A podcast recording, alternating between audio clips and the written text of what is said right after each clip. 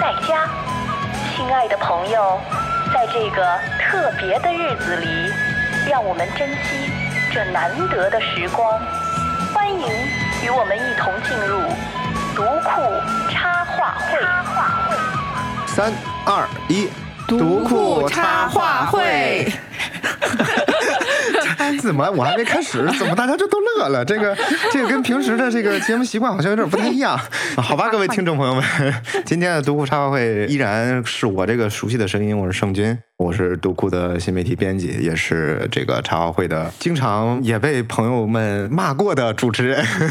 今天的插画会其实稍微有点不一样。我们今天的来宾可能跟过去有一些些差别。如果大家常听茶话会都知道，这个节目基本上都是我们读库内部的这些员工啊，然后大家这些小伙伴平时聊聊天。但是今天不一样了，今天厉害了，今天请到了一些神奇的地方和神奇的人，我就不给大家卖关子了，还是让他们二位来给介绍一下。先从我的左手边开始吧。我是鬼灯，我和盛军一样，也是读库的新媒体编辑。你是读库人是吗？啊，是。那我今天让你来的原因不是因为你是读库人啊。我的前一个身份是某知名不对某播客 厂牌的编辑。嗯，有多知名？头部 就是，哎，对，你看这就不用说了，反正大家也都知道，长听播客的头部的播客也就那几个牌子，是不是？鬼灯老师呢，就是曾经某知名播客品牌的知名编辑，编辑没有知名。行，然后坐在我左手边的老师呢，也很厉害啊。读库插画会的小伙伴们，大家好，我是豆瓣豆品的。和平女士，我在豆瓣豆品是负责整个产研啊，然后产研就是产品就产品的研发，对，嗯，产品开发。为什么叫和平啊？就是因为自己特别喜欢和平，哦，一位老剧的爱好者，对啊，完了就暴露年龄了，没事，他也很喜欢，对我也非常喜欢我爱我家，我们都喜欢啊啊，对，这个我们在那个豆瓣还有一个我爱我家十级学者那个活动，对，问答活动，对对对对，感兴趣。啊，已经结束了，但大家可以关注，已经结束。就是它是它是一个大概什么样性质的活动？是答题吗？对，答题，因为它是从《甄嬛传》开始的，特别火。因为《甄嬛传》出圈嘛，也是从豆瓣儿，就是出很多那种《甄嬛传》里连郑晓龙都不知道的一些细节，都没关注到一些细节嘛，然后出了很多答题。然后实习学者这个不就破圈了嘛？然后包括微博啊、抖音什么，很多都会有一些这种内容出来。这个它本身就是豆瓣的一个小组的文化啊，发酵出来的一个这样很好玩的内容形式。然后后来就陆陆续续有了很多的这个，我们在做很多，大家可以到豆瓣里面去关注一下。还有我爱我家的，我爱我家的，还有能给我们介绍一下我爱我家都有什么题吗？啊，我爱我家当时我还出了题呢，然后准确率还挺低的答的。就比如说那个和平女士为了买金刚砂牌手指去了哪几个商场？嚯，这太偏了，好难啊！啊，对我自己都有点快忘了什么奥莱、什么燕莎什么那几个嘛，对，这是有啊，就类似于这种，它的定位就是说这个剧的忠实爱好者，然后里面一些好玩的梗什么的，好玩一些内容，然后被大家发掘出来，对，骨灰级粉丝才能答得出来，我觉得都不一定能答。哎呀没，所以那个我爱我家的那个有多少人答题了？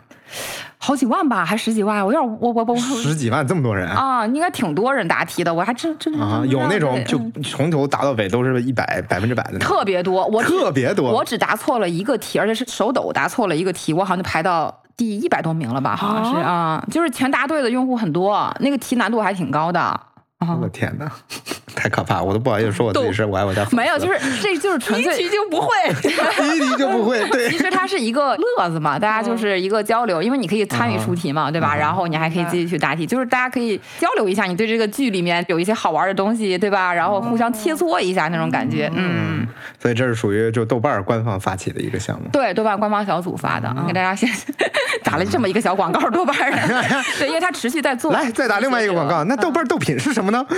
豆瓣豆品是基于豆瓣品牌我们做的一个文创的品牌，它寓意着就是豆瓣的生活美学的一些好物。对我们生产的是这样的东西，就像每一个正在用豆瓣的你一样，我们希望美好的生活能够围绕你。对，所以追求美好事物也是我们的共同的目标。嗯，哎哎，朋友们，今天你可能听见了啊，这就是我们今天特意邀请到了一位不是读库小伙伴的一个嘉宾来到我们这个节目当中做客。为什么会有这么一个契机呢？还是因为我们今年读库非常荣幸跟豆瓣豆品一起做了一次合作，然后我们两家作为一个友好的友商，拉手伙伴，拉手伙伴，对，做了一系列的产品。借着这次产品的机会呢，就正好我们也想到了一个话题，这个话题可能也跟过去这两三年的市场经济环境有很大的关系，也跟每个人的消费有很大关系。是的，也跟这个和平女士的 工作工作有很大关系。您先介绍介绍，您在豆瓣是干嘛的吧？豆瓣大家都很熟悉嘛，对吧？读库里面大部分的用户应该都是我们的豆瓣用户啊，对，因为我们豆瓣平台里面的读库的读者们、用户啊、club 成员都非常的活跃啊、我呢，在豆瓣豆品其实之前是在做图书的电商，豆瓣书店。从去年呢，我在开始做豆瓣豆品这块的一些产品业务。我我问问您，豆瓣分为哪几个部分？就我们常熟知的这个豆瓣，以看电影打分为主的，它除了这个还有什么其他的？对，那是产品的用法嘛。然后我们还有商业化的团队，我算是商业化的团队，包括我们豆瓣豆品有豆瓣时间，还有现在大家熟悉的那个豆小铺、哦啊，包括之前豆瓣书店啊，对，这些都是属于商业化的这块儿。明白。所以豆品其实就是豆瓣的官方文创品牌。官方文创品牌，对嗯，都是基于豆瓣的品牌吧，包括我们对于用户的观察以及用户的这种需求、生活需求，做的一个生活美学的品牌生活美来文创。豆瓣豆品它也是希望让更多的美好的事物跟你相遇。对，我们把书做好，等待您来发现。啊，对，对异曲同工之妙，对，是吧让生活更美好一点嘛，都是，嗯对，这这个介绍就很官方了啊。但我们今天，我们对我们今天聊的其实没有这么官方，嗯，是因为就是正好跟和平老师一起想，我们可以做点什么的时候呢，就想到这么一个事情。你看啊，大家这几年基本上两三年封在家里面，或者说各种各样的原因，经常有两种情况：一有钱花不出去，对吧？二就是大家都知道可能没钱了，是吧？平时这个大家的这种消费习惯，可能也在这两三年里面受到了一个非常不太一样的改变。嗯对，尤其是我觉得这几年还随着这个各种价格也都越来越高，可能吃顿饭，对吧？在北京平时出去吃顿饭，一般人均我觉得至少也都在两三百左右吧，一两百至。一两百吧，最少要，嗯，看吃什么。比如说，然后吃顿火锅，大概人均，哎，不不能说品牌吧，像高端一点的网红火锅，可能就要人均得小两百了。然后相对大众一点的火锅，最少也得一百块钱嘛。嗯，所以基本上现在吃顿火锅都很贵，我们也就想到了这个话题。这钱啊，我们吃一顿火锅也是吃，干别的也是干啊，但是就是相当于一顿饭的等价物，也就是大概可能人均，比如说两三百块钱左右的一个花销啊，我们现在能用这两三百块钱来干什么？嗯，是不是？你们先想一想，就是说，除了吃饭以外，如果你手上假如说就是有三百块钱，就大概是这么样一个数量，你们会用来做什么呢？买手办，看展览，买书。但现在你你要干嘛？除了吃啊，但我我觉得我我的人生好像除了吃没有什么其他的。准备食材。哦，我想起来了，看电影，电影因为《阿凡达》现在一张票都已经两百块钱了，你知道吗？对，是 是不是？对啊，你去看了《阿凡达》了，是不是？我对我去看了《阿凡达》。哦，对，可以给大家安利一下这个一定要买两百块钱一张电影票的《阿凡达》，真的，因为我看了很多个不同的版本的《阿凡达》，有普通的五十块钱一张票的，还有一百多块钱一张票的，还有这种两百块钱激光 IMAX 三 D 四 K 四十八帧十二点一声道，对，就是你看到的是不一样的电影，我真的非常十相信。二点一声道和杜比，啊，十二点一声道，应该还是十二点一声道比较比较猛。哦对我能想到的就是，可能你说的是买手办，然后和平老师说的是买书，嗯，买一些其他的一些东西。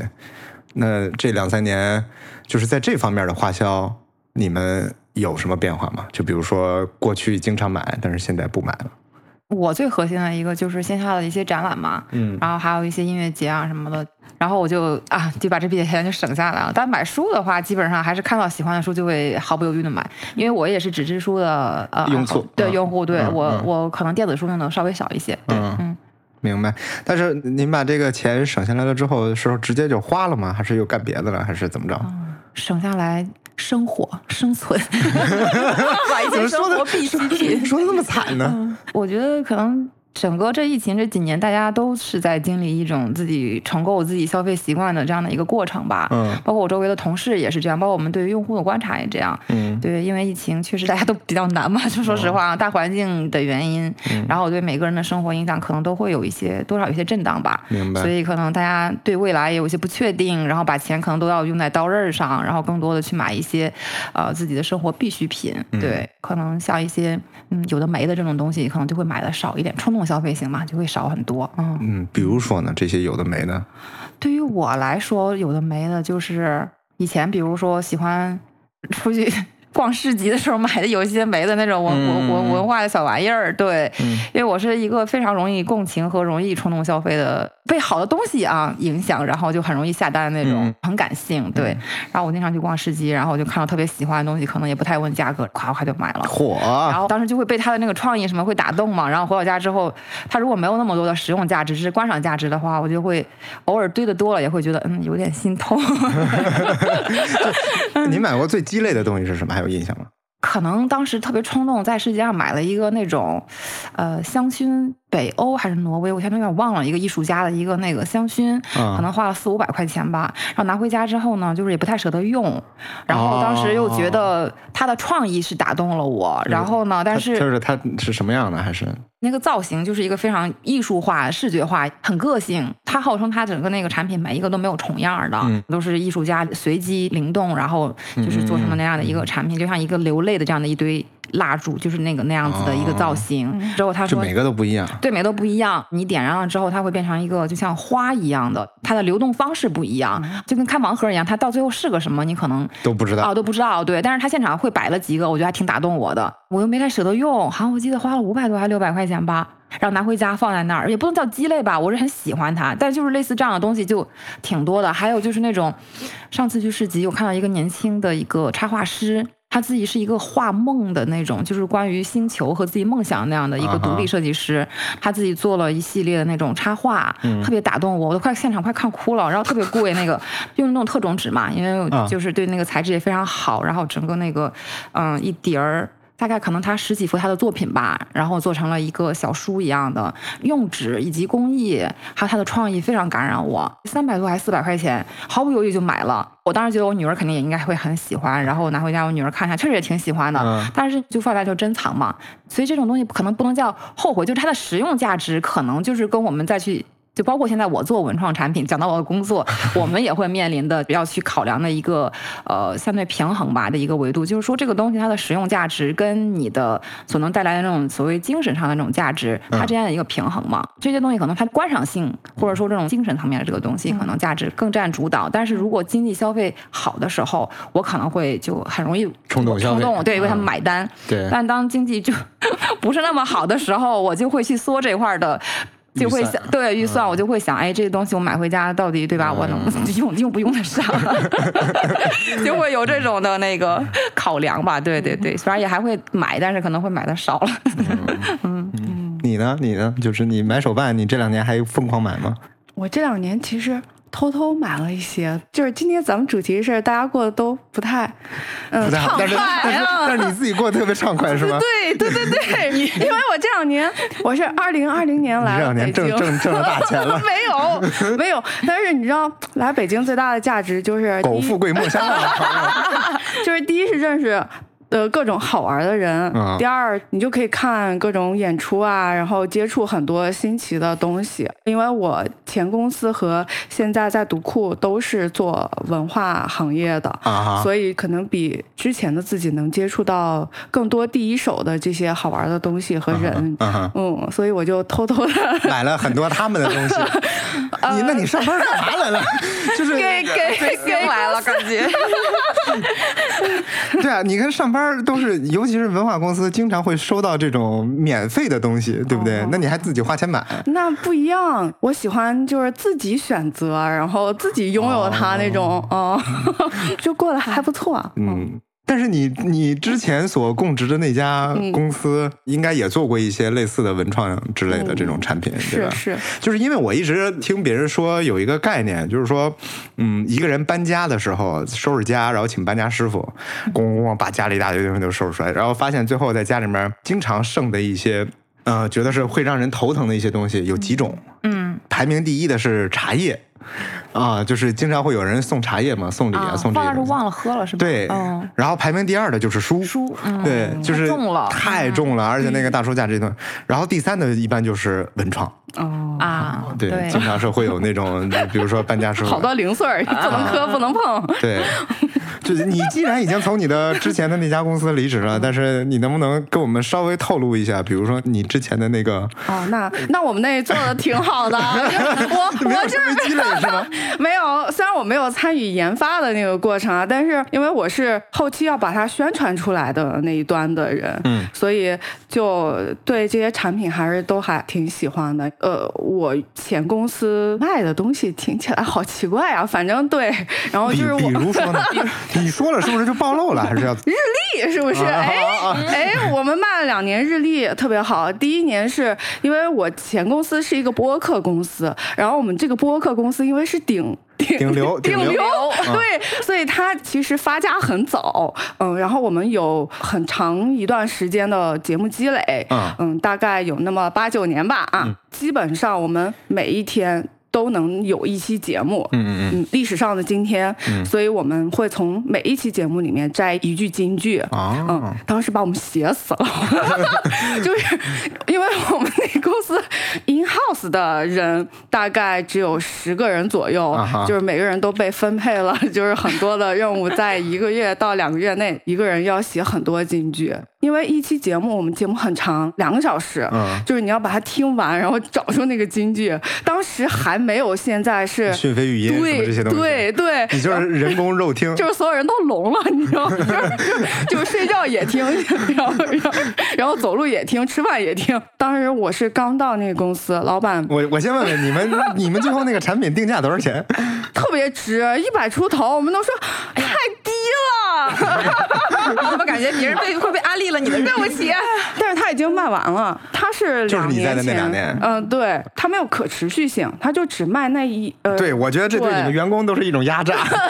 就卖一次就不可重复，反正可能也是我我们前厂牌的一啊个调性。明白，嗯好像这两年确实是日历是大家会比较常见的一种文创，基本上。对对，说到这个日历，我就可能要 说两句，因为豆瓣做的第一个文创产品从一七年开始嘛，它第一个产品就是。电影日历，那会儿叫电影生活日历啊，对，经历了到今年，你们有相似的背景经历啊？对，因为豆瓣我们最优势的地方，可能就是刚才你讲到那个就是壁垒的地方，你们可能只能做一年或者两年就没了，因为毕竟节目的那个生产力的问题、内容来源的问题。而豆瓣它本身的优势就在于它做书影音的这种工具用法嘛，嗯然后这个平台的基础，所以它都有很多的这种呃电影条目啊，还有用户这种评价，然后所以它有源源不断的这种内容的供应。所以这个产品我们也是坚持了到今年嘛，这么多年，一七年开始到现在，对，每年都在不断的升级和改良，但是它的核心的逻辑还是三百六十五天、三百六十五部好的电影陪伴你。嗯嗯。那今年的日历它是什么样的呢？嗯，今年的日历跟往年比起来的话呢，它的整体的刚才我讲到那个产品的逻辑还是不变的，就是三百六十五天你的全年观影指南，对这样的一个呃，你桌面上陪伴你三百六十五天优质的电影嘛，陪伴你的生活这样的一个理念。所以豆瓣的日历始终都是跟电影紧密相关的。呃，我们除了电影日历这款产品之外呢，还有读书周历，哦对，做了四年。电影日历今年是第七年嘛，对我们读书周历做了是四年。我们每年对于这个电影日历的这个结构和它的这种页面呈现、内容呈现，都会想去做一些嗯改良嘛，然后更符合我看这个豆瓣的这个日历，每一张好像都是一张电影海报。对，就是它会精选三百六十五部电影，然后这里面的画面，它里面除了时间的维度，今天是几月几号，对吧？星期几啊，这样子之外，啊，还有些二十四节气啊等等这些之外呢，它主要的核心的内容是电影的海报，嗯啊，有。这种全画幅的，也有早年这种半屏的，对，嗯。然后还有一些呢是我们手绘的一些插画，因为这个里面涉及到版权的问题，我们所有用到的电影的这些海报全部都是去购买了版权的，啊，对，有些可能购买不到的，都是正版。全是正版，对，所以可能就会找插画师合作，然后让他们去手绘，对，嗯，然后这里面可能好多经典电影，还有对经典电影乍泄》啊，《教父》啊，对对，每年。啊，都是对对对。风之谷。对，他每年都会有，呃，我们都会做这个编辑团队嘛，会自己开开这个会议，然后会把呃你们也跟他们一样吗？就是每人看电影，然后从里面摘金句。呃，我们倒不用那么 夸张，对，因为我们有 对，因为我们有现成的这些数据嘛，对，因为毕竟沉淀了，我们都你看人家，你看看人家，人类要学会使用工具。对，然后里面。页面上还会有这个评分对豆瓣电影评分，然后反过来背面呢，它是一个就是我们经过改良嘛，它是很适合书写的，你可以写一些自己的那个读后感呀，或者做备忘录都可以。然后加上就是一个二维码，你可以扫描这二维码去进入到这个条目里面，我们叫条目嘛，这电影页面里面，在豆瓣上看到更多的关于这部电影的信息。我看这里面还有很多一些什么比较小众的一些片子，我都没听说过的一些。呃，他选择这个电影的维度就是综合各方面吧，嗯，会看到。整体，比如这几年大盘子上，可能大家用户的整体的评分，然后对它的这种口碑好评，以及呃近几年可能会凸显出一些这种电影一些新趋势啊等等这些，我们都会去做一些考量吧。感觉这就是相当于一天也可以给你推荐一部片子，对吧？对，就是一天一部电影。对对对对对。二十面那个台词，就是我们从电影里面精选。这个选台词的工作呢，就是跟 跟这个鬼灯老师是一样。对我们比较大的工作量是在筛选台词这一块儿。嗯，对。埋的，哦，我们这期节目结束了，朋友们。哦，对，有一个亮点，我刚说了，今年其实升级的很大的，今年版的一个升级是在于我们把那个以前是送一个电影那个海报的一个折页嘛，当然这个海报也不是某一部电影的，是精选了一些电影的集合哈。然后今年把那个海报就换成了冰箱贴。冰箱贴我们选了四部电影，是随机的，有这个大鱼，有罗马假日，呃，杀死比尔，还有那个侏罗纪公园。然后这四部电影，这个里面的那个主角全是我们豆瓣的那个逗猫阿黑阿白，对我们设计师自己演绎创作的。然后它是随机，就是你开到哪个就是哪个的这样的一个概念。对。然后今年这冰箱贴就是在豆瓣上也是掀起了一股就大家互相想交换和收集的这样一个风潮，因为第一年做嘛，然后大家还挺喜欢的。这个布豆猫也比较萌，嗯，比较好玩。除了死亡，一切都可以提出解决方案。这是几月几号？翻到这么一个，完了完了 完了！对，一下突然翻到这个，没关系啊，朋友们，我们这期节目结束了，大家可以大家可以愉快买日历，大家可以愉快 对，哎，这是刚刚的一个硬广时间，还是回到我们这个正题来，还是想说说，哎，一顿饭的等价物，就是大家可以用这一顿饭的价钱来干什么，对吧？嗯，一个是想到说这几年确实是。啊，因为各种各样的原因而导致我们有一些不得不做出的一些改变，对吧？但我也是在想，就是说，你像我们平时过去的这种消费习惯，会在文创上面的这些消费，你就比如说，你看家家都有日历，但每家就是大家都会选择不同的品牌啊，啊，可能会买这些东西。嗯，或者说有些人他不喜欢日历，那他可能去买别的，比如说就这种零碎儿，这种我我管他们都叫零碎儿吧，算是 是吧？这种小零碎儿，对吧？我们为什么就大家会啥会？喜欢买这些东西呢？嗯，就你们为什么会买这些东西呢？因为人，我觉得人除了这种基本的消费必需品之外，就是像呃吃啊、餐饮啊，对吧？这种日常的什么纸啊、什么清洁用品这些，嗯，我们叫做生活必需品之外，其实人活在这个世界上是有很多这种要。情绪或者是精神消费上的一些支撑吧，或者说有这样的一些需求的，嗯，我买这个东西，就我个人而言的体验是，当时那一瞬间对我的一种连接，他对我的触动，嗯，就比如说我很欣赏他这个，或他这个创意是打动到了我某个内心的一个想法，我们是有共鸣的，嗯，或者是我非常惊叹于他的这样的一个创意。人活在这个世界上，除了可能吃喝拉撒，对吧？还得有一些精神上的一些东西，所以这种消费。嗯，也构成了这几年的大的文化消费市场吧。我觉得现在，但是可能就是有一个比较大的问题，就是同质化会比较严重。就比如像刚才说到的这个日历这个产品，说到这个日历，虽然就我们豆瓣是做第七年的这个日历，大家可以 就是放眼市场可以看到，好像每家都在做日历，每年就是这种竞争对手不断的有日历的这种产品出来。对，就是大家可能对于文创的这块的一个空间来讲吧，为什么会就日历大家愿意做呢？我觉得一个可能就是。他的生活场景。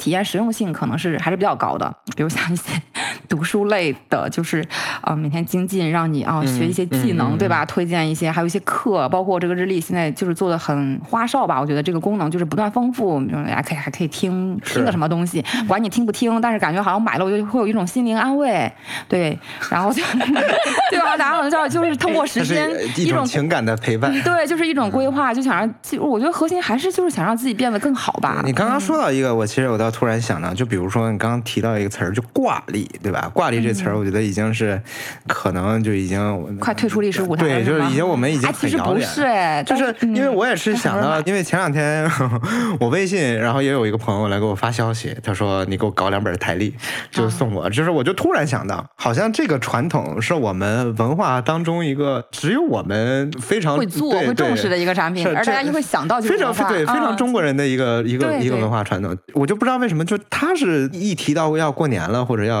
怎么样，嗯对大家就说啊，那送本台历。以前好像就变成对啊，就挂历嗯好像送挂历是一个特别值得拿出来说一说的一件事儿。这是什么原因？就我不知道。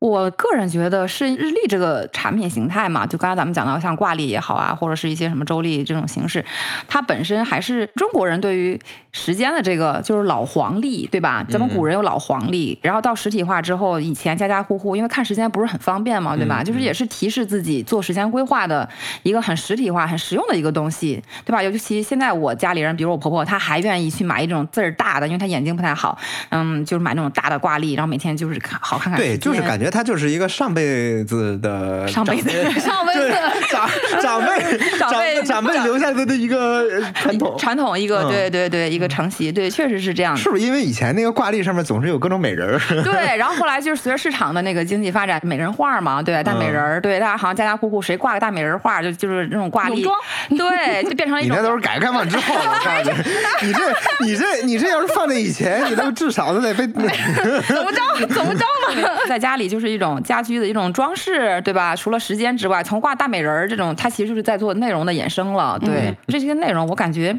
各个群体不一样，就是像我婆婆他们那些人，他依然会还是会买那种大挂历，嗯对。然后呢，像像故宫日历，我们也看，一下包括今年比较火，像敦煌日历这些，他们可能还是会有年纪稍微大一点，包括一些商务送礼的需求，他们会觉得传统文化这种厚重的这种文化传承，对吧？这种厚重感。但现在同质化确实是非常的严重，大家就想做差异，对。就是有没有那种，比如说你一看到这个东西，或者你一想到这个东西，反正你就只有一顿饭的钱嘛。看到它，你就是一定要买，或者说一定想买的这种，你就你们都有吗？你你有吗？你快说。我我大部分的钱其实都花在吃的上，就是我的、嗯我的个人消费习惯，就是在文创这类的东西上反而比较少。嗯比如说手办啊、日历啊这些东西，就是书我会买。嗯买书是一个比较常见的一个消费行为。我最多花钱的地方其实就是吃。嗯，它是占了我这个整个人生开销的一个巨大的一个大头儿那你嗯恩格尔系数挺高。啊！你说你说的很对，对，你有吗？啊，假如说你有一天你特别穷，对吧？你已经成为了一个乞丐，那我听上就去好不好不吉利翻垃圾桶，然后 把别人扔掉的手办捡回来。我来北京，其实第一份工作收入并不高，嗯但是呢，嗯，还有有多不高？就好烦啊！我了解一下有多不高，就是你用几顿饭，就我们今天是一顿饭的等价物，哦你那个工资是几顿饭的等价物？我当时想买的那个东西，啊、啊如果花掉我工资的百分之八十，应该可以买到啊。啊但是那我就死了，那我也得活呀，你这房租是吧你想？你想买啥？一对儿手办，啊嗯，因为我知道那个东西它可能之后不会再有了。你小时候买手办的时候，就有没有？你是从小买手办吗？呃，从小买漫画书买，漫画书？嗯到多大是开始买手办？到漫画书买了之后还有点余钱了，我想想，其实从很小的时候就开始买了，因为对，因为我就嗯想问你这个问题，就是有没有那种，你比如说小的时候买手办，一定会有父母说你花钱买这个东西干嘛？我女儿现在就是这样，她才刚上一年级，六岁。现在她每天去逛商场的核心目的就是两个地方，一个是那种手账店，一个就是手办店。就是六岁的小朋友、就不能想象小女孩 而且她对于这些东西就是如数家珍。开盲盒，我感觉就是她的营销，就可能是在我这个年龄，八零后的我可能，嗯，因因为我跟那个鬼灯老师可能年纪差的有点大，没有 没有，鬼灯老师也是八零后。完全没看出来 尾巴尾巴大学生看你也是尾巴尾巴，嗯，可能我这个年纪对于那种手办啊、盲盒这种的冲动或者消费，除非就是特别喜欢的，可能会买一下，但是完全没有那个就是养成一个习惯。但是我女儿现在小朋友就是一种习惯，她就是到了那儿，对于很多那个盲盒的那些名字，嗯，就都知道。嗯我我也不知道她什么时候偷偷在哪看的，然后就，然后就是非常的如数家珍，然后跑过去就是啊，我拆之前还会许愿，特别有仪式感，就是说妈妈，你先猜一猜我最喜欢哪几个，我能不能看到隐藏款，然后怎么怎样怎样怎样，就特别懂。手账也是，那天我带他去，他跟好朋友两个就是新年嘛相约，然后一起出去吃饭。他们两个对于吃没什么要求，唯一的一个要求就是要到一个那个手账很大的一个手账卖场的这样的一个商场里去吃饭。嗯对，吃饭是其次，然后主要是买那些手账的东西。我就很纳闷儿，就是这么小的一个小朋友，他对手账什么离形本儿啊，什么这个刻刀，这个胶那个胶，就是什么还有咕卡什么啊，就就很多那种什么纸胶带啊。我到那儿之后就一脸懵的，你知道吗？对，就是作为一个母亲，当你看到这些行为了之后，你有心里面有什么样的感受呢？哦，我当时第一我就觉得哇，手办，因为我自己知道我做年轻人的手账的时候，以前会做一些手账类的这种书籍啊什么的哈，因为那会儿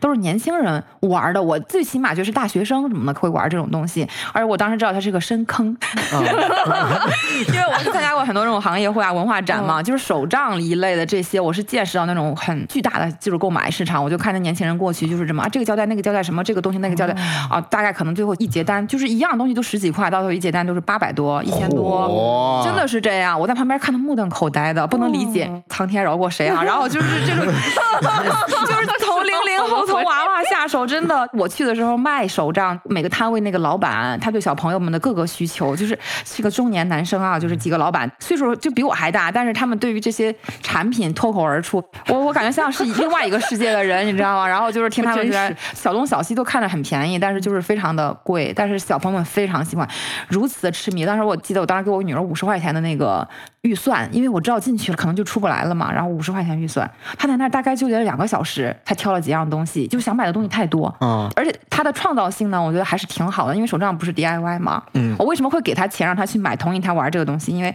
我看到他自己做手账，我还挺感动的，就是做的还挺有创意的。包括就是疫情在家嘛，大家居家在家办公，然后就是周末嘛，可能你也你也出不去，对吧？孩子就是对吧，有很作人的那种那种有有动机嘛，精力也很旺盛，那怎么办呢？除了带他看看书啊什么之外。啊，然后我就跟我女儿说，那咱们在家就玩点你想玩的。她就说，那那永远是三个字儿，做手账啊，还有三个字儿是做盲袋。她自己去做一些盲盒的玩具，哦然后就是让大家每个人抽，家里的家庭成员每个人抽，对。然后那天她终于在家里对我的电影日历下手了，因为那会儿也十二月份了嘛。然后呢，她把我那个电影日历拿下来，她说：“妈妈，你这个还要吗？都用完了这一年。”然后我说那你拿去吧，然后把那活页就摘给他。那我哎突然想到不是有拼贴吗？然后我就我说那你拿手账本拿这些素材做一个拼贴嘛。他特别驾轻就熟，把台词什么夸夸夸一剪，自己喜欢的东西一剪，然后就给我拼贴了一个蛮有艺术感的一个东西。我当时看了还有点感动，然后我就一所以就带他就支持他去买那些手账的那些东西吧。就嗯，总总体而言，就是还是支持的。支持支持。我小时候我就记得，就是有一阵儿是发疯喜欢上小学的时候集那个游戏王卡牌，就是那种对游戏卡哦。现在流行集奥特曼卡，我小时候是集小浣熊干脆面的卡。然后还有一阵儿发疯是那个，我曾经干过一个特别恬不知耻的事情，就是我盗刷我妈的信用卡，然后给网络游戏充值，结果后来被我妈发现了。现在要退回去的，你知道吗？啊，是吗？对，现在这种妈妈可以举报，然后说我儿子未成年，然后把钱就退给你。妈呀，现在这么好，啊，对，那跟当年文明账号还好没有这个，要不然跟当年比还是有进步的。那个时候盗刷这件事情，我妈当然是不支持的，但别的事情她倒也没什么，因为我也没有说花钱花到那么夸张的一个地步，我没有体会过对这种文创类型的东西有有那么强对对。那么强烈热情的那种感觉，所以就是特别想理解，说大家为什么会，就比如说你为什么会一定要就即便成乞丐了，你也要买手办，本能，就是本能。就是就是本能，本能。嗯，我特别小的时候，然后我妈有一次突然买来了一堆那个呃哆啦 A 梦的嗯小手办。我老家是三四线城市，然后特别新奇，当时肯定你就没见过这种玩意儿。她买来一堆，然后我妈妈的觉得。启蒙，对，妈妈的消费启蒙。妈妈认认可，她自己喜欢。第二，嗯我要买了，估计对，就不会挨骂。嗯嗯。嗯，然后就被鼓励了。你那个东西你那东西大大家没见过，然后你可以带到学校去，是炫耀是吗？还是怎么着不？是，就是自己玩儿。啊，后来我我就是跟我妈出去，我就说我就要那种小人儿，各种角色，一些动漫的角色。我妈会和我一起看动画片儿，然后她就说好，那买，比如说阿拉丁神灯那一、那一系列的那些角色，她也认识，然后就鼓励我，然后我就嗯，这是个幸福的孩子，就是你跟你妈产生了一些情感的共鸣。哦，这样想好像真的 是，好突然就幸福了起来，是不是？天哪，原来这么深吗？我意识到了，是在幸福中不知呢。但是手办会本身给你带来一些情感上的满足吗？或者怎么样？对，成年之后买的这些，基本上都是我对这个世界观认同的一些折射。比如说，这个它背后的作者，他的作品的世界观是其实对我是有启蒙的，以及我目前对他的我们俩的世界观是同频的。我觉得我就会买他的手办，好像是自己的一个实体的证明。嗯嗯，因为大家活的目的不太一样。我觉得有些人是希望别人能记住自己，或者是有些人是想记住一些人。但是我感觉这和我的可能人生观也有关系。我希望。你希望别人不记住你，但是你是记住别人，好像有这么点意思。不过，对对，你这倒是提醒我了，就是比如说有些人看电影，他就会特别喜欢收集电影海报，嗯，对吧？然后收集一大堆电影海报在家里面挂着，我觉得可能类似。对吧？嗯，就是我们的那个 文创产品里面，就是套装。其实我们从二一年就说到手办嘛，也出了那个电影的盲盒手办，非常受年轻用户的喜欢。然后我们就是一直从二一年一直做到今年嘛，出了三代。然后我们手办的那个雏形是阿黑阿白，也是逗猫嘛。对，因为嗯，这两个逗猫就是小猫嘛，就是非常讨喜啊，非常可爱。然后本身他们跟一些电影元素这种融合，也是受到市场上，就尤其是豆瓣电影用户的喜欢。嗯，我觉得可能是因为本身他喜欢这个电影，就喜欢这个电影里所带给他的一些。嗯，刚才讲的价值观也好呀，或者是这种观影的这种体验也好，再加上逗猫它本身比较萌萌的这样的一个形象，它赋予了它更生动活泼的一面，然后把它摆在家里面呢，可能就是一种陪伴的这种感觉和价值，对，所以就也还挺受我们用户的认可的。所以这个也不知道是跟鬼灯老师这种要把手办一定要放在身边拥有的这种 感觉是应该是差不多的吧？我觉得倒也是，就比如说我如果我真的特别喜欢一部电影，然后假如说我就特别喜欢教父，那我肯定会把跟教父有。关的所有周边都买，对对对，甚至包括这本豆瓣电影日历，是的，里面就有里面就有这些，而且它还是正版，对，这很重要，对对对对，是。是的，所以就是可能还是需要一些情感上面的这种追求。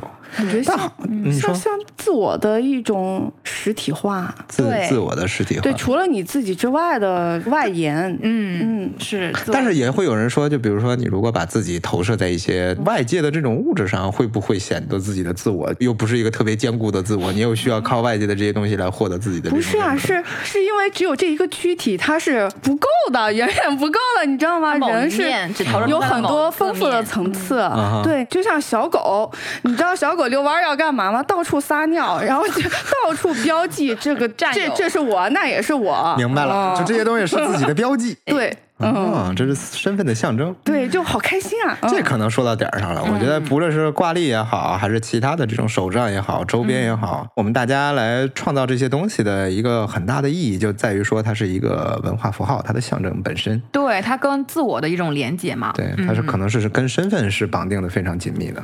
我是一个什么样的人？我喜欢什么样的东西？嗯。那比如说那个和平老师，那你看这两年就大家这个您刚刚说的也是年轻人，比如说很喜欢现在这种类似于手办的这样的。除了这样，还有你还观察到一些什么样的消费的一些变化吗？就现在。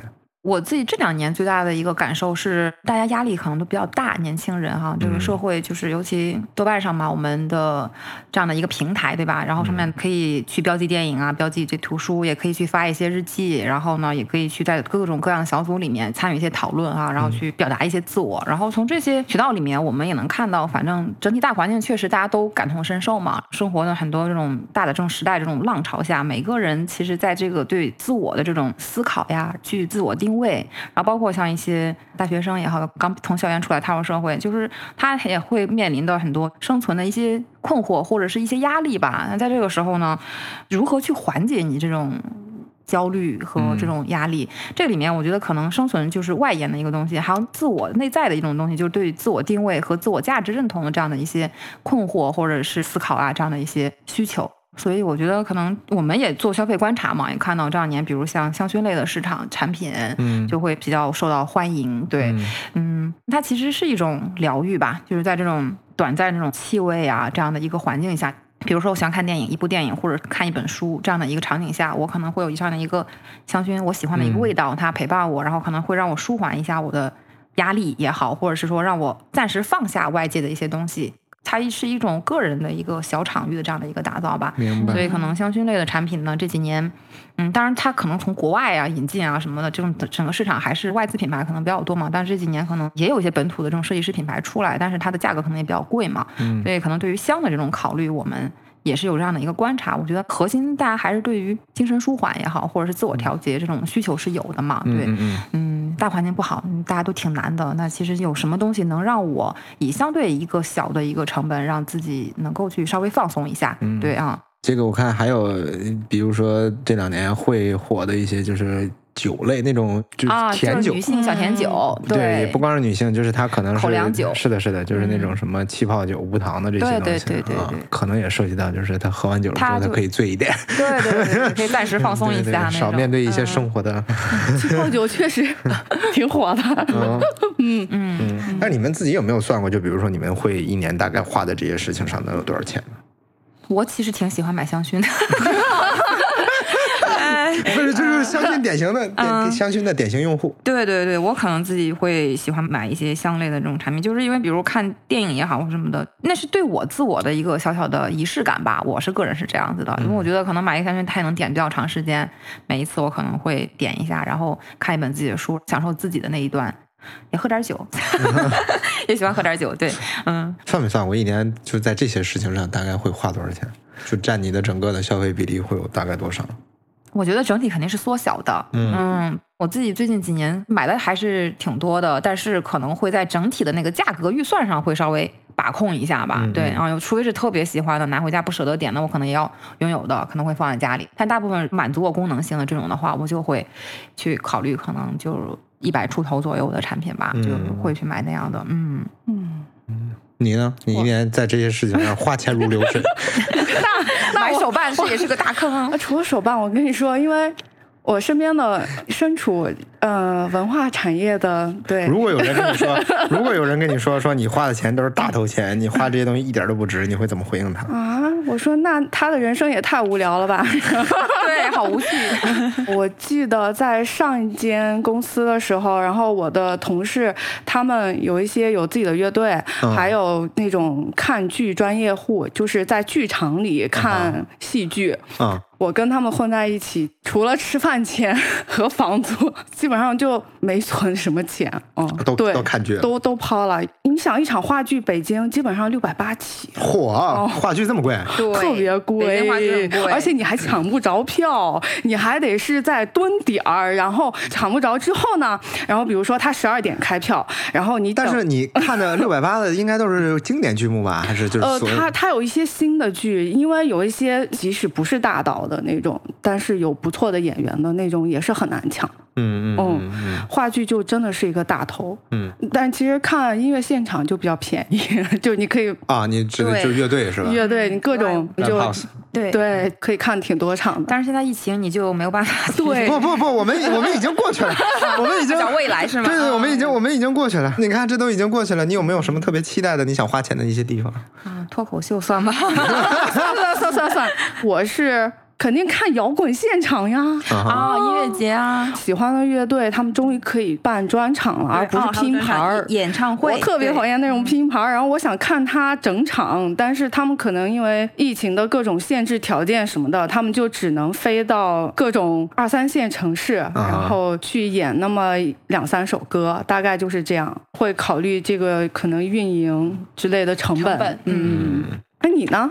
我啊，我就应该是出去玩吧。我预测的是，就比如说刚刚那个，我们私下里面跟那个和平老师也说，嗯就是说这次你看大家该阳过都阳过了，对不对？报复性旅行，您是报复性吃饭，我是报复性吃饭，我天呐，饭局简直是一天排好几个，是已太想见面了，嗯。嗯但是我是觉得现在看到餐饮排队，以前是很难容忍的，就是那种我是一个时间管理时间管理大师。这不是对，特别强，就强迫症那种的。我比如想去吃个饭，这个餐厅我觉得很火，我以前就是会提前很早，比如我晚上六点钟去吃饭，对吧？他只要一放号能排队的时候，我就会提前做好规划，在路上我可能或者提前一点打付一辆可以排队。我反正就是想尽一切办法减少排队那个时间。但是就是疫情刚放开的时候，我朋友约我去吃了一顿饭嘛，然后排了半个多小时，这半小时我竟然没有那么焦虑，就是还有点心旷神怡。然后我就看着老板，我还就想过去跟他握个手，说谢谢你还活下来了，就是有一种。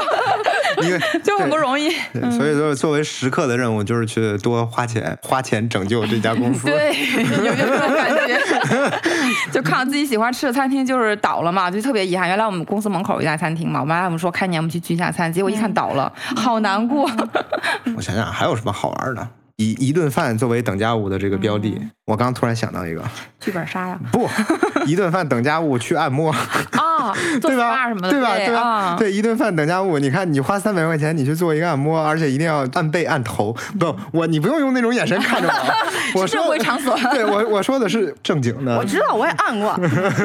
对，去按摩就一定会让你自己感啊，我也是个按摩爱好者。对我是常年我们家盲人按摩就是办卡的楼下那家啊，因为我是职业需求嘛，然后就是颈椎。病嘛，特别严重。我我跟老公老说，我说我花的钱工资可能大概每个月都得有小一千块钱，都得送给按摩店，所以各种的按摩我都试过，各种 SPA 什么泰式的呀，然后还有那种就是传统的古法，什么正骨啊。在那个时间里面，你可以充分的就是放松下来，嗯，那属于你自己的。然后你完了之后，身体还确实通过外力的作用，哎，对，点上一根香，对，然后通过一些外力的作用，然后它你还能够让你的身体有一个舒缓和调整嘛？是，然后一边按一边看着倒计时，看哎明天是几号，然后翻一翻日历，是不是？天哪，有压迫感了。对，这是我的，我能想到，我觉得如果说我有，假如说我手上就是有两三百块钱的，突然多出来这两三百块钱，在马路上捡到。我就应该会去做一按摩啊，捡到两三百，这大钱怎么花？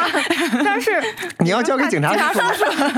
那我本来想说，因为前两天去那北京野生动物园儿啊，门票一百五啊。去看动物 啊，去公园发呆啊，那边动物比较自由啊，然后感受一下物种的多样性啊。对你还能锻炼身体，但是其实如果能锻炼身体，但是如果真的推荐的话，那还是去游乐场吧比较好。你像北京有环球影城，但环球影城一张票应该欢乐谷，嗯，淡季三百多可以啊啊啊啊！你要是在迪士尼，应该也不贵。嗯，我觉得这个是普通人更普世的。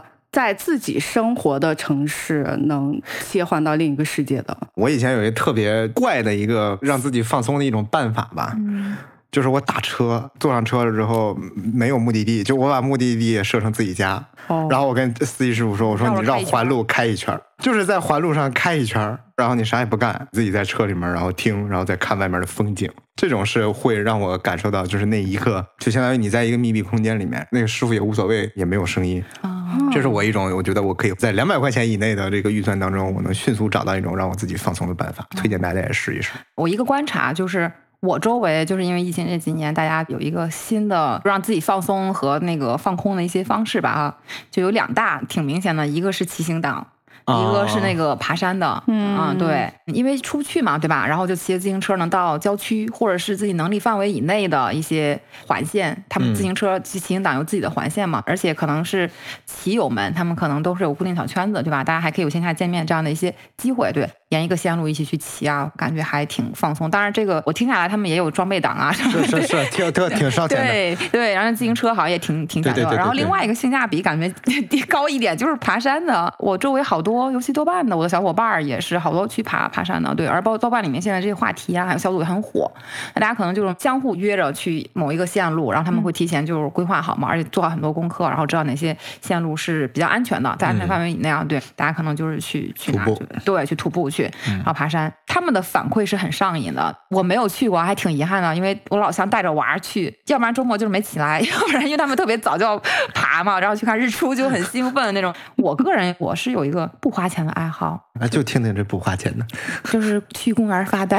哦，我喜欢去公园，可能比较中老年人啊，不好意思。对对对，可能就特别像伍迪·艾伦的电影啊，就是都在公园里。公园里发呆，对，就是可能，尤其我我是一个妈妈的身份嘛，还是对，就孩子也不太大，然后呢，就是家庭的那种事务也好，然后加上工作，就是觉得总想要一个属于自己的那种空间。就比如说把自己周五的一个晚上时间，之前跟家里人有一个共识嘛，周五的那个晚上是属于我自己的。对，那可能就是带着孩子去爷爷奶奶家了，然后我就自己在家里可以自己看部电影，或者是自己看个书，或者是自己想干嘛干嘛，甚至约朋友，我还组织过那种茶话会，晚上大家到一起到我家去聊天，在我家过夜。嗯，然后在那个时候我就特别喜欢点香嘛，对，就觉得那个哎，就每天的晚上的不同的主题，我会就是选不同的香薰。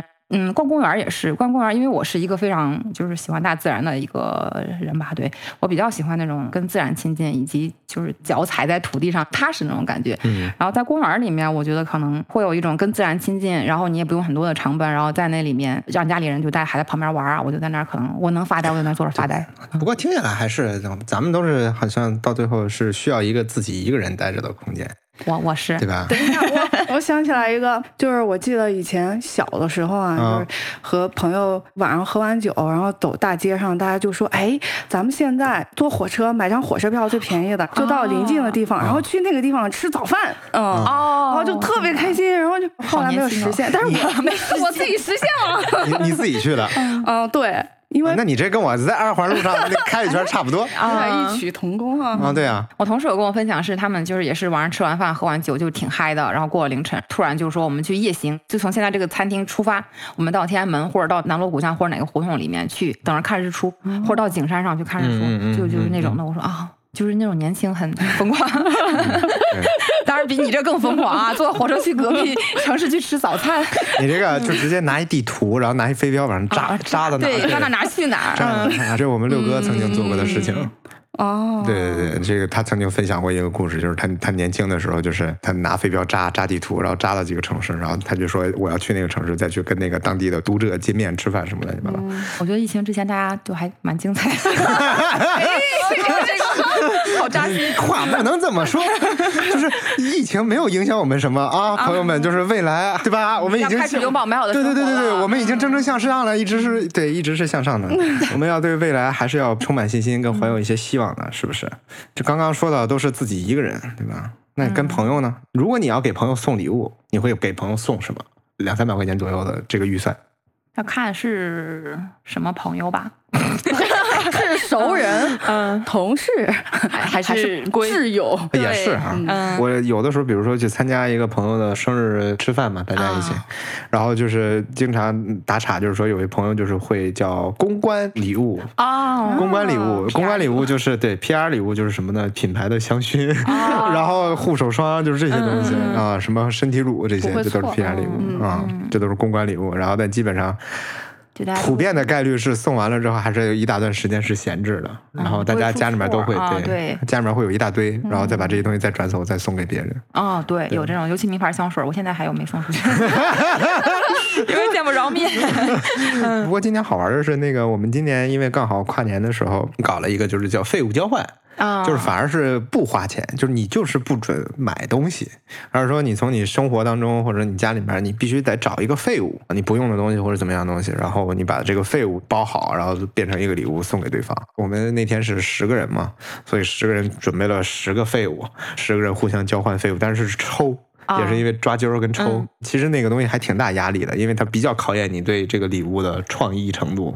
那大家对于拿到鸽子手里的废物，我很好奇是什么感觉？就是收到的礼物，因为因为那个废物里面有些东西是真的还挺好的，就是它不只是他自己用不上，对它不是那种、对对。嗯，给废物重新找个家，对对对。发挥二次价值。然后我收到的废物就是我抽到的一个叫午后时光，它也不贵，但是我绝对不会买。但是这个东西如果给我了，我还收到还挺开心的。是个什么？拼图哦，是拼图，一千块拼图也不大。嗯对，就这个东西，我觉得就是它已经离我太远太远了，但是突然一下，对嗯。好有压力。我觉得这就挺逗的。然后我自己当时送出的是我之前买过有一些摄影作品，嗯，然后里面它印成的那个原作的这种科勒版的原作，但是我有我剩了几张，然后那几张始终没裱，然后因为我不知道挂在家里面，但在家里面放了也有几年了，我就想说我想给他找一个更好的归宿，我说送给谁，然后谁去裱起来放在家里就能始终看见它。然后我给我那个礼物上面写的赠言是看见他就想到我。哦，蛮有创意的吧？用心了，用心了呀！嗯 可以给大家推荐，这个也是一个两百块钱以内绝对能搞定的，你甚至都不用花钱。对，就是你把这个东西包好，然后上面写一句话，就可以做废物交换。说到这个交换，我们豆瓣也有那个企业文化啊，其实、嗯。对它也有那个礼物交换的习俗吧。我们每年是圣诞的时候，就在年底可能会做一个内部的圣诞市集，然后因为豆瓣的。我们的厂工，我们叫豆厂嘛，厂工、嗯。里面就会有很多的自己手作爱好者，嗯。可能是有人，比如做手工的耳环也好呀，然后做一些什么饼干呀、烘焙呀，然后还有同事吧，就是他们他们就是出去玩买到的一些，我记得上次有人卖石头还是卖标本的，有一个同事哦。啊，对，类似于那种哦，对，我们今年的废物，他是属于有在国家机密单位工作的工程师，哦然后但是他是做材料研究的，他拿了一个就是他们材料研究，对他们的那个材料其实是国家机密，也是国有资产，但是那个。那可以送人吗？你，你听我说，但是那个材料本身它是在做实验的时候已经损坏了，哦就是跟你那有点像，他那个就是也是一块类似于不用了的那种石头，但是它是人造的那种材料，特别厉害，就是说那一块材料。应该是将近三万块钱人民币，但是他那个东西因为本身是坏了的，就是在他们那个工业意义上就已经是坏了的，就特别小的一块儿，然后拿这东西做礼物，然后就我们所有人都惊了，就说哇，废物，真的是废物。对，然后我们除了市集之外，就是也有交换礼物的嘛。我们所有人也是自己准备一份礼物，然后这个礼物可能是自己手做的呀，也有可能是自己买的，也是盲袋儿的形式，然后互相抽签儿，嗯一样对，然后抽。有什么特别惊奇的一些东西吗？我去年好像收到了一个冰盒儿，嗯，就是家里做冰、哦。做冰的那种冰盒啊，嗯，一言难尽吧。我同事有收到特别好的，特别羡慕。我那个有一个同事，他好像收到手绘的一个盘子啊又漂亮又那什么，我都羡留下羡慕的口水。然后，然后那个还有那种收到也是偏那种什么艺术装置类的那样的一些挂画呀，或者挂毯什么之类的吧，那种还挺大件儿的，然后那个也很观赏性、实用性还挺强，我就很羡慕这样的礼物。就冰盒呢，我也就可能觉得也能用得上，但是就是好像觉得差那么点意思。然后，然后让我耿耿于怀了一下，还那送冰河的同事啊，不要听这期节目。你你自己反 反省一下。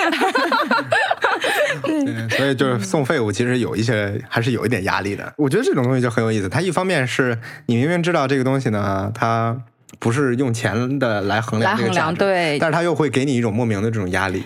嗯，嗯，这种压力是在于说，哎呀要，别人收到了之后，如果比如说他不喜欢或者他用不上或者怎么样，就反而会促进。我倒觉得这挺好的，就可能有些人是觉得哇，送个礼物还要这么烦。我觉得这是用心了嘛，就是这种礼物，他是能感受到这种用心程度的。对，是嗯，现在不是网上也有很多那种什么。分手死亡礼物什么之类的那哦种，对吧？一打开，啪，口红转盒什么，就是送给女朋友一定会分手的礼物，就类似于这种的。就是一看你虽然看着很炫酷，但是一看你就是没有用心。然后那些礼物里面，口红可能大概都是一些什么死亡芭比粉那种很就直男色不懂的那些自杀式对对，自杀式礼物，对。总而言之，送礼物倒是个学问。你呢？你有什么想法？比如说，我嗯我的想法，嗯，我想了想，送日历呀、你这在想什么？送读库啊？我们今天聊啥了？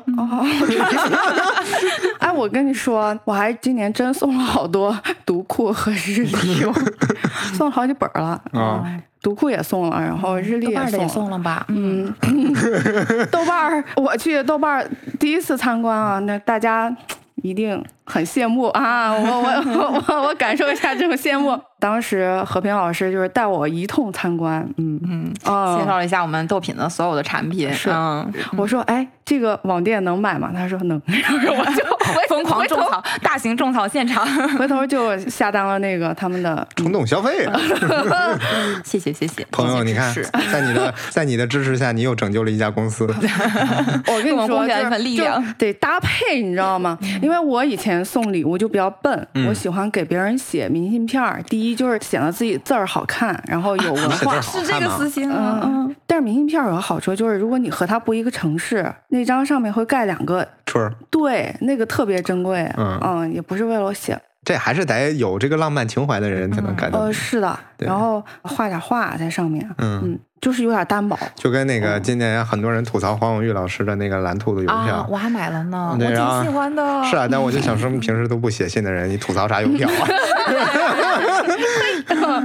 对，但是它得搭配。嗯像今年我送朋友那个日历的时候，我就搭配了一个，他觉得我的那张卡片是搭配的，但是呢，我觉得这两件礼物其实是同等重量的。啊但是他收到那个日历沉甸甸的感觉就特别好。嗯哦，他每天都真的就是可以用到。嗯嗯，这张卡片他可能就放在那儿做个书签儿了。嗯，嗯，书签儿就是可以翻我送他的书的时候看一下。天哪！嗯这位朋友有 get 到这个我们鬼灯老师如此的用心吗？那就是特别值得朋友，因为你得想，你得你得对对对你得特别了解他，对然后你知道他会喜欢这些，嗯，嗯，我觉得今天其实聊的呢，聊到现在基本上也都差不多。其实我们今天真正想说的就是说，少吃一顿火锅的钱，对吧？或者说叫一顿饭的这种等价物，对，我们可以拿这些事情来干什么？其实听起来就是说，虽然啊、可能无论是外部的环境也好啊，各种各样的风云变化，对吧？让大家无论是消费上啊、收入上可能都有一些变化，但是我们手头上的这些零花钱儿还是可以用来做一些不一样的事情，对吧？嗯，多多少少可以通过，比如说哪怕是买一些东西啊，或者是买书，嗯 对，买豆一些瓣豆品，对，买多少都品买，买订读读库库。对对对对，我觉得消费其实给人带来的心理安慰，虽然说它不是永恒的，对吧？嗯但是多多少少它还是轻松的嘛，对吧？对，很多时候我们不需要想太多，或者认为它好或者不好，嗯非得说有什么买一个东西还得要想一想说啊，这又是不是什么消费主义陷阱，用这个用那。啊对，我觉得这倒是可能有点累，活的可能。嗯火锅有有什么 消费陷阱？一顿火锅有啥消费陷阱？我不懂。也不能这么说。哦，对，反正总而言之就是想说，大家现在我们可以买礼物送给朋友，然后比如说花在自己身上，对吧？这些钱多多少少，如果他只要能给我们带来开心、带来快乐，对吧？让我们自己的每天生活大概美好一点美。好一点，对，这都是我们值得去花的一份小钱，反正这钱也不多，对吧？嗯，嗯，最后其实我也想问一个问题，你们对未来的一些，比如说有没有什么特别想买的一些东西？假如说你就是现在手上有一笔钱，这笔钱也不多，反正就是你有你有什么东西你就特别想拿下。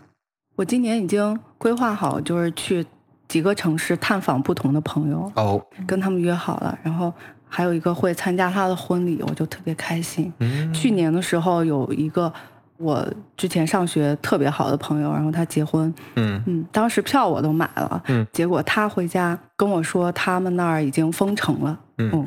我说我去了是不是就回不回不来了就 就失业了？因为是去年十一。啊，嗯，你去了那个城市，很可能就是一个月都待在那儿。然后然后他说：“那你别过来了吧，因为我上学的时候就跟他约好了，他结婚我一定要去。嗯嗯，他家还是一个名胜古迹的地点，对对对对，我还想去玩一山下。西大同不是，啊是河南，他那有殷墟，你知啊道吗？啊啊！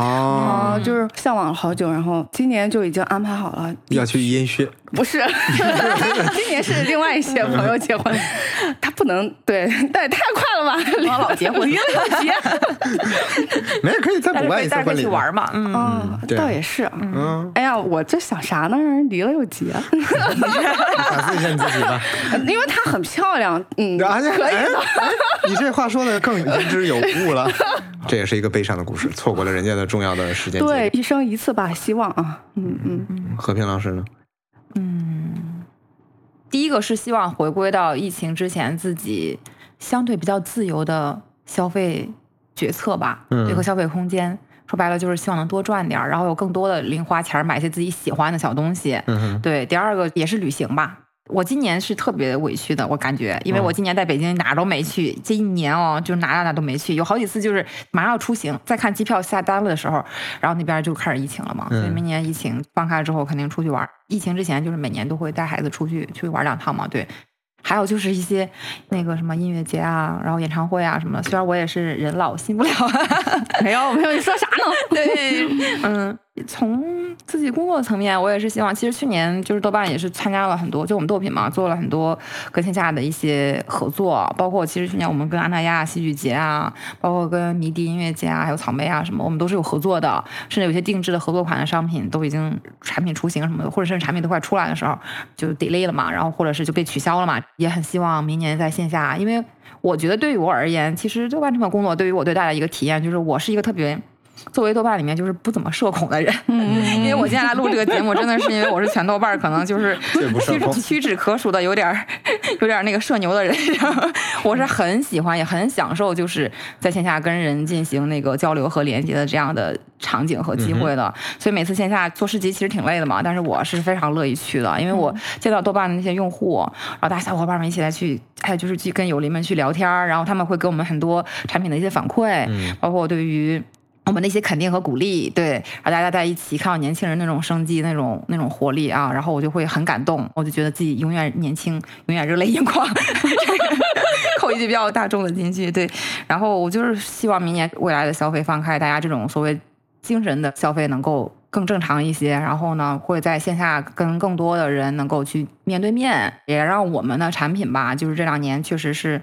嗯，有有一些考量吧，一些渠道的一些平衡，对，嗯，明年希望就是回暖了之后，我们能够把我们的好产品通过更多的渠道去带给我们的用户，让更多的人来看到就是多巴诺品生产的这些产品，嗯，并且以及他们会喜欢我们的产品，以及给我们提意见，对，好，真棒，这跟我们差不多。对，明年我们继续，继续，继续拉手。欢迎大家订阅豆瓣儿、豆品跟读库联合征订的阅读计划，还是电影日历？对，对吧？这就是我们共同合作来做的这么样的一个小小的一个项目。对，在豆瓣平台和读库的全平台都能买到，对，都可以的。啊，有兴趣的可以关注一下。当然，我们更重要的不是说这期也不是为了带货，对对，而是说想跟大家说，即便不买这些东西，对吧？嗯，我们。手上有一顿饭的钱，我们也可以做很多很多事情。不要因为一些变化而影响到自己对美好生活的追求。对，嗯嗯，是的。所以还是希望大家充分发挥想象力。对，然后明年我们也会跟读库，希望有更多的牵手合作的机会。然后大家有好的想法，也非常欢迎，就是跟我们提建议。所以喜欢豆瓣的小伙伴跟喜欢读库的小伙伴，我觉得重合度应该还挺高的。是是是非常高。嗯，好呗，反正那，我们今天就是这一期茶话会是邀请到了一位非常不一样的来宾啊！终于终于有机会，我靠，茶话会破圈了。多破圈，多破圈了，多破圈，对，终于找到了一个其他人啊！对对，始终原来都是我们自己那个大家一起玩，对，这次有其他的小伙伴一起加入我们，非常开心。当时说电影日历，我们还希望说明年就是疫情好，因为每年我们会有内部的一些观影活动嘛。对，其实如果明年我们就是有机会的话，也可以邀请独户的用户，对吧？然后我们一起到豆瓣里面去做观影活动什么的，对，大家都可以想象，对，你 可以期待。嗯，会有老师专门给我们放电影吗？啊，对，我去努努力吧。呀，这个事儿还我在谈，我在努力。嗯嗯，对。好，那我们今天就聊到这儿。好的，好的，好嘞，嗯嗯，那就跟大家说再见。你还没还有什么话想说没说的？刚才的吗？啊，最后一句，祝大家生活更美好一点，嗯，跟美好的人和事物相遇，嗯，挺好。你呢？我我没啥，没啥了。好，那我也没什么了，就是这钱少吃一顿火锅也得花。对，希望大家都能享受生活，热爱生活吧。享受生活，热爱生活。好的，再见，再见，拜拜。亲爱的朋友，欢乐的时光总是特别短暂，美好的记忆却永不会消散。今天的读库插画会到此结束，让我们相约下次再会。